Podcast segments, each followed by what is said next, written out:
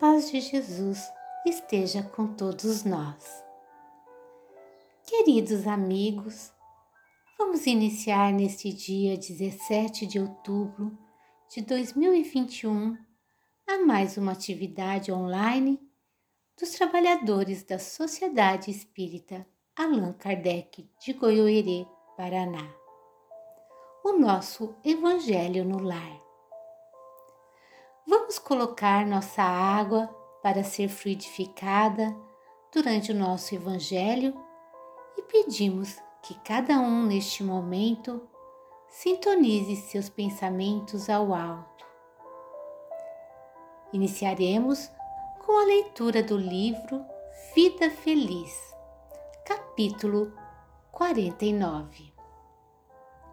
Muita gente se compraz na transmissão de comentários infelizes, veiculando ideias e opiniões malsãs, tomando-se estafeta da insensatez. Permanece discreto diante dos maledicentes e injuriosos que te testam as resistências, trazendo-te mensagens infames, a fim de levantarem a outrem distorcidas as tuas palavras.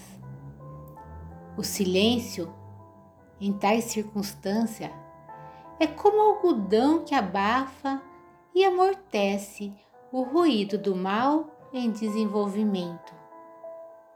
Não são, os, são teus amigos aqueles que te trazem o lixo da notícia maldosa. Ditado pelo espírito de Joana de Ângeles, psicografia de Divaldo Pereira Franco. Continuemos com os pensamentos em harmonia. E agora, vamos orar.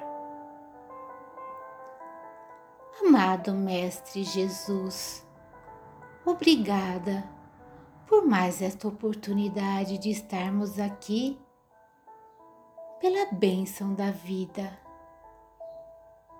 O Senhor, que nos conhece profundamente e sabe exatamente o que se passa dentro do nosso coração, abre nossos olhos e nos auxilia a sermos melhores.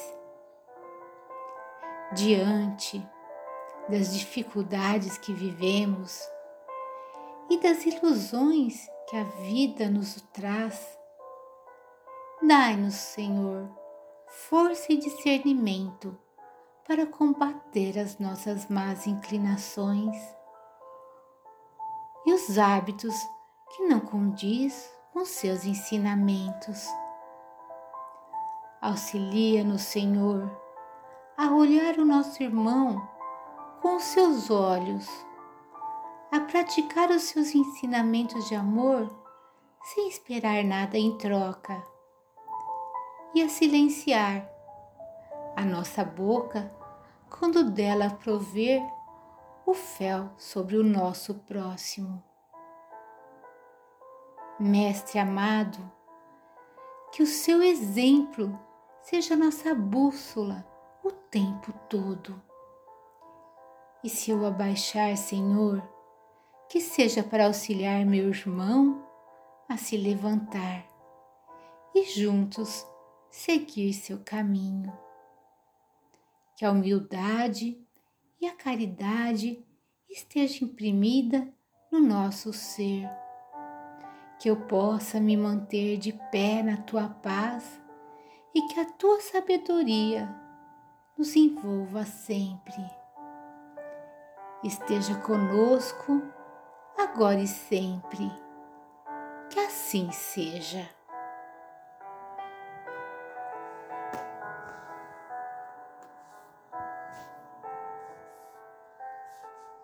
Leremos agora texto do livro Vinha de Luz, psicografado por Francisco Cândido Xavier pelo Espírito Emmanuel, que em seu capítulo 22 tem como título corrigendas. E em seu prefácio nós temos de Paulo, em sua carta aos Hebreus, capítulo 12, versículo 6. Porque o Senhor corrige ao que ama e açoita a qualquer que recebe por filho. Quando os discípulos do Evangelho começam a entender o valor da corrigenda, eleva-se-lhes a mente a planos mais altos da vida. Naturalmente que o pai ama a todos os filhos. No entanto, os que procuram compreendê-lo perceberão de mais perto o amor divino. Máxima identificação com o Senhor representa a máxima capacidade sentimental. Chegado a essa posição, penetra o espírito em outras zonas de serviço e aprendizado.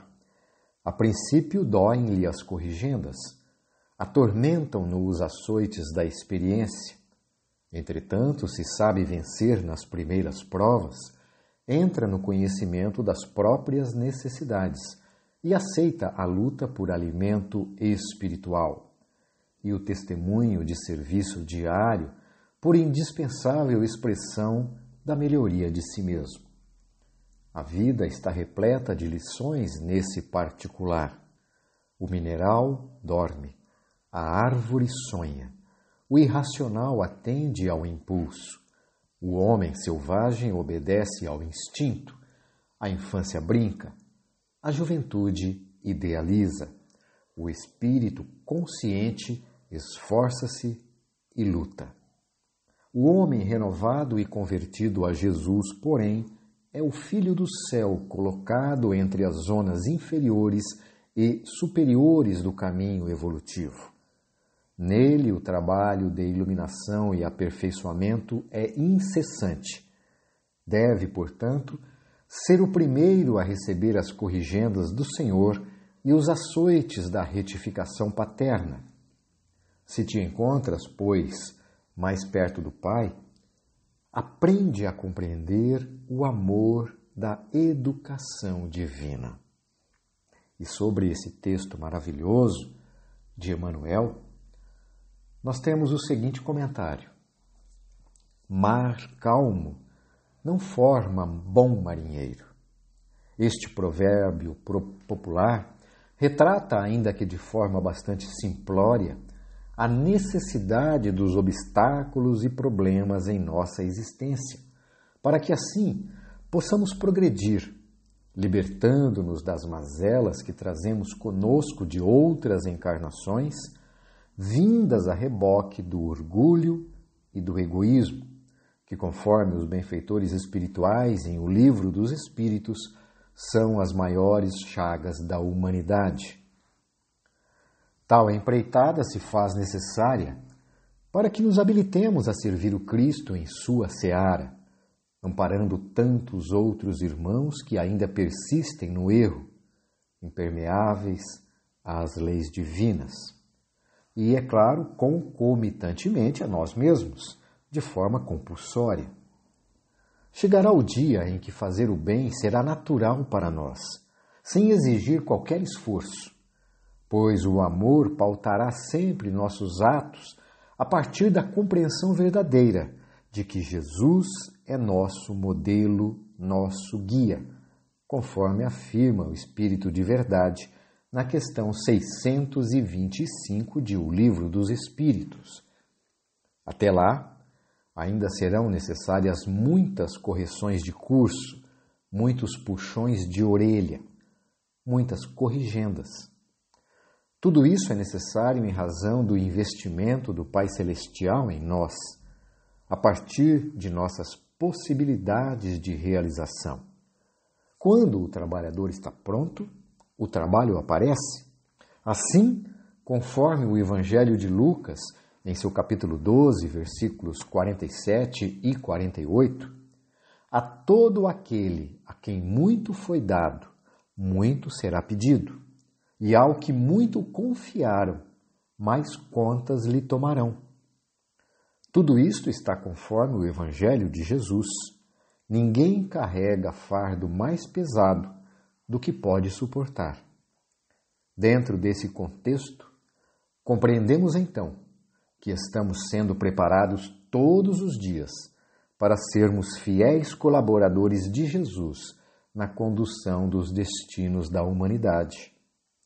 Jesus Cristo nos chamou a atenção, conforme lemos nos textos do evangelista João, capítulo 10, versículo 34. Já não tendes ouvido que vós sois deuses?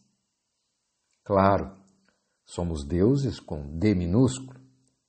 Conforme Raul Teixeira, orador e escritor espírita, em texto do programa Vida e Valores da Federação Espírita do Paraná, somos deuses porque somos passíveis de evoluir, de desenvolver-nos intelectualmente, desenvolver-nos afetivamente, emocionalmente, realizar o nosso progresso em todos os níveis, ao infinito.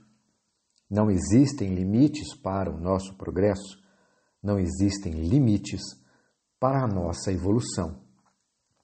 Quando chegarmos mais longe, quando avançarmos ainda mais pelos caminhos do mundo, poderemos falar como Jesus ao se referir ao Pai do céu. Eu e o Pai somos um. E aí conclui Raul Teixeira: cabe a cada qual de nós cumprir o seu papel, fazer o seu aprendizado, na certeza de que, como diziam os antigos e como disse Jesus, somos deuses. E agora, queridos amigos, vamos à nossa prece de encerramento. Faremos agora a nossa prece final. Deus, nosso Pai, de infinita bondade, nós te agradecemos por todo amparo que recebemos de vossas mãos. Somos gratos também a Jesus, nosso Consolador,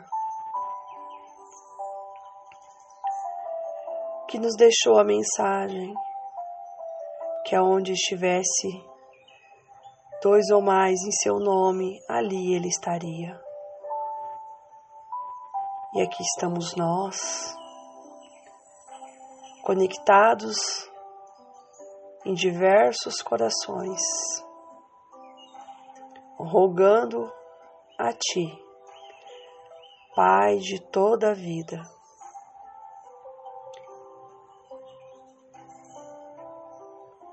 E agradecendo essa oportunidade do Evangelho no lar, agradecendo essa oportunidade bendita e redentora de chegarmos aqui. E rogamos a Ti que continue com cada um de nós. Que tenhamos um descanso tranquilo e que essa semana que se inicia possamos cada um de nós darmos conta do trabalho em nós com a vivência do Evangelho e também aos nossos irmãos, com as nossas atitudes de amar a Ti, Deus Todo-Poderoso, e ao próximo como a si mesmo. Se conosco, hoje, agora e sempre.